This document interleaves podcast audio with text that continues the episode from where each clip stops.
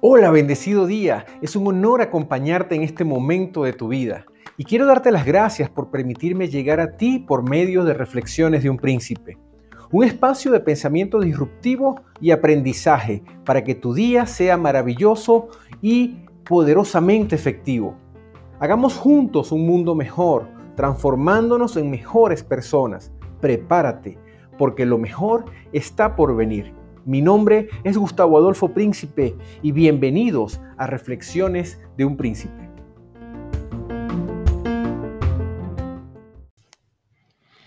¿Qué tal? Qué bueno, qué gusto tenerte este, en este tercer episodio de esta serie de los siete hábitos para tener un año 2021 exitoso bajo la presencia de nuestro Dios.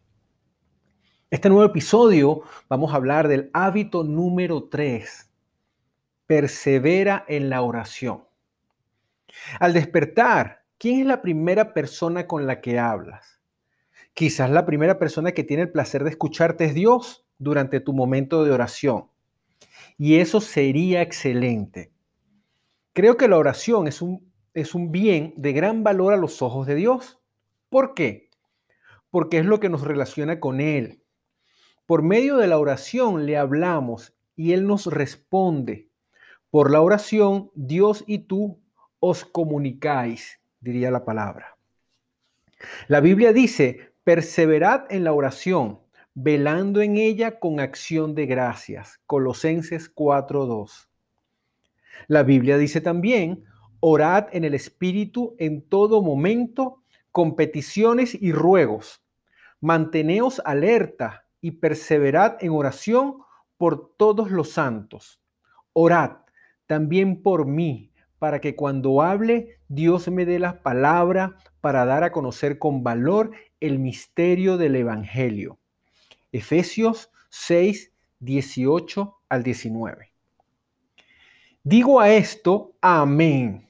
Por favor, ora para que Dios me inspire las palabras justas y que pueda igualmente revelar con firmeza el misterio de las buenas nuevas. Pero volviendo a ti, persevera en la oración. No es siempre fácil seguir orando, especialmente cuando uno tiene la impresión de que la oración no tiene ningún efecto. En realidad, la oración es invisible a nuestros ojos, pero tremendamente poderosa. Acompaña lo mismo al recién nacido en Cristo que al cristiano aguerrido o al creyente de edad avanzada en su último suspiro. La oración es el soplo que te enlaza al reino de Dios. Quizás este soplo es mínimo en ocasiones, pero tienes que esforzarte en cuidarlo y siempre en aumentarlo. En este tercer hábito, el objetivo, ora cada día. Sí, la oración es el soplo vital que te acompaña aquí abajo y por toda la eternidad. ¿Quieres orar un instante? Acompáñame en esta oración. Señor, te doy las gracias porque a través de la oración puedo tener una comunión constante contigo. Ayúdame a orar cada día, confiándote todo aquello por lo que atravieso y compartiendo contigo mis alegrías y mis penas.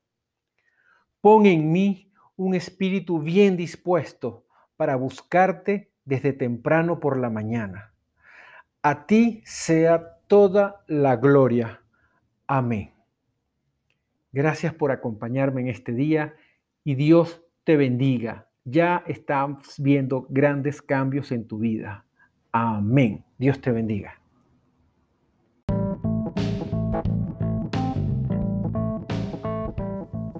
Gracias, gracias, infinitas gracias por ser parte de mi vida. Ha sido una bendición compartir contigo mis reflexiones.